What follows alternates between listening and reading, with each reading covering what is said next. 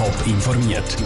Das Radio Top Magazin mit Hintergrund, Meinungen und Einschätzungen mit dem Pascal Schläpfer.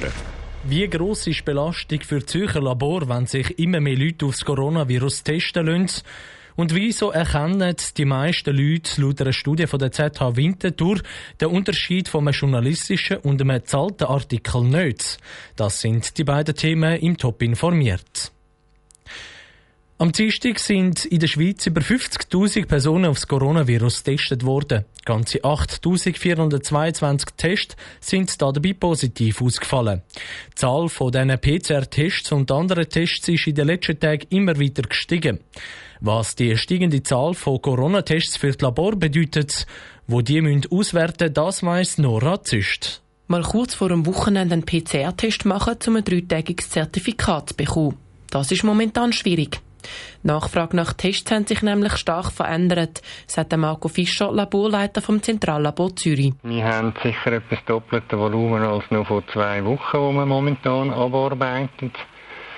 Und wir sind derzeit bei etwa zweieinhalbtausend pro Woche. Momentan sind die Wartezeiten bei Ihnen zwischen 24 und 48 Stunden.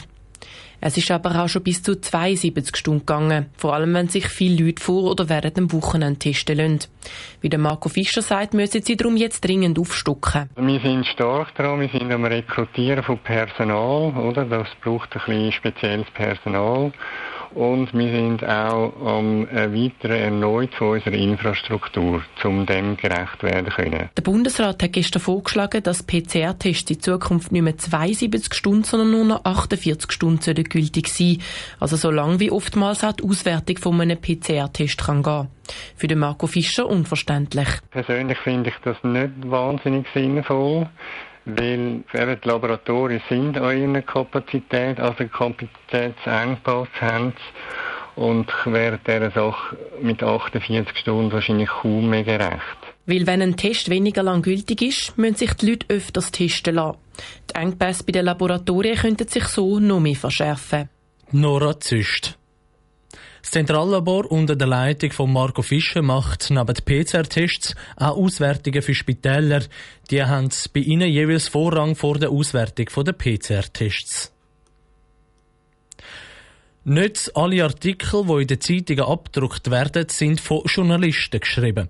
Die einen Artikel kommen auch von den PR-Abteilungen von grossen Firmen, die dafür zahlen. Oft ist das bei Berichten über Autos der Fall, aber nicht nur.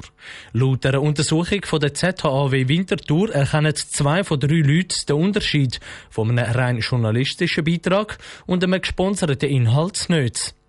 Ich habe vor der Sendung mit dem Guido Kehl, Professor am Institut für angewandte Medienwissenschaften von der ZHW, reden. Von ihm wollte ich wissen, wieso die meisten Leute den Unterschied nicht erkennen. Zum Teil ist dass man die Hinweise als Werbung empfindet oder als nicht zum Artikel zugehörend empfindet und darum einfach gar nicht drauf schaut und es gar nicht beachtet. Das ist sicher das eine Problem.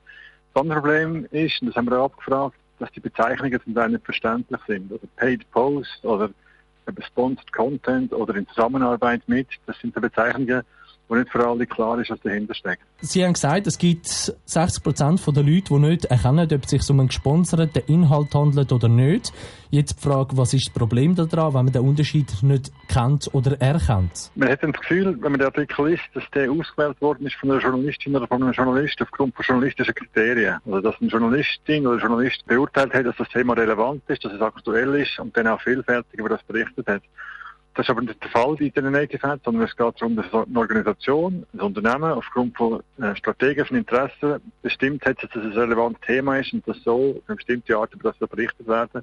Und durch das findet eigentlich eine Täuschung vom Publikum statt. Was bedeutet das dann auch vielleicht für Transparenz vom Journalismus, wenn die Leute nicht wissen, ob es gesponsert ist oder ein rein journalistischer Inhalt? Das gefährdet natürlich Transparenz vom Journalismus, weil Leserinnen und Leser oder das Publikum nicht mehr genau weiss, ist jetzt der Artikel entstanden, weil jetzt eine Journalistin, eine Redaktion den ausgewählt hat, oder wer das eigentlich das Interesse hinter einem Artikel steckt. Was gibt es dann aus Ihrer Sicht für Möglichkeiten, dass man äh, dem kann Abhilfe schaffen kann? Das eine ist eine stärkere Sensibilisierung in der Gesellschaft, aber das ist nicht ein grosses Vorhaben.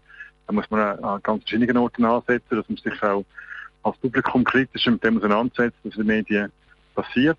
Ähm, vielleicht einfacher zu realisieren auf Seite der Medienmacher und Medienmacherinnen ist, dass man sich einigt auf eine gewisse Standardisierung von der Kennzeichnung, dass man nicht bei, jedem, bei jeder Plattform eine andere Praxis hat und einen anderen Begriff verwendet, was für das Publikum sehr schwierig sind zu verstehen. Hat mir der Guido Kehl von der ZHW Winterthur vor der Sendung gesagt. Mehr Informationen zu der Studie über zahlte und nicht zahlte Artikel gibt es auf toponline.ch. Top informiert, auch als Podcast. Mehr Informationen gibt es auf toponline.ch.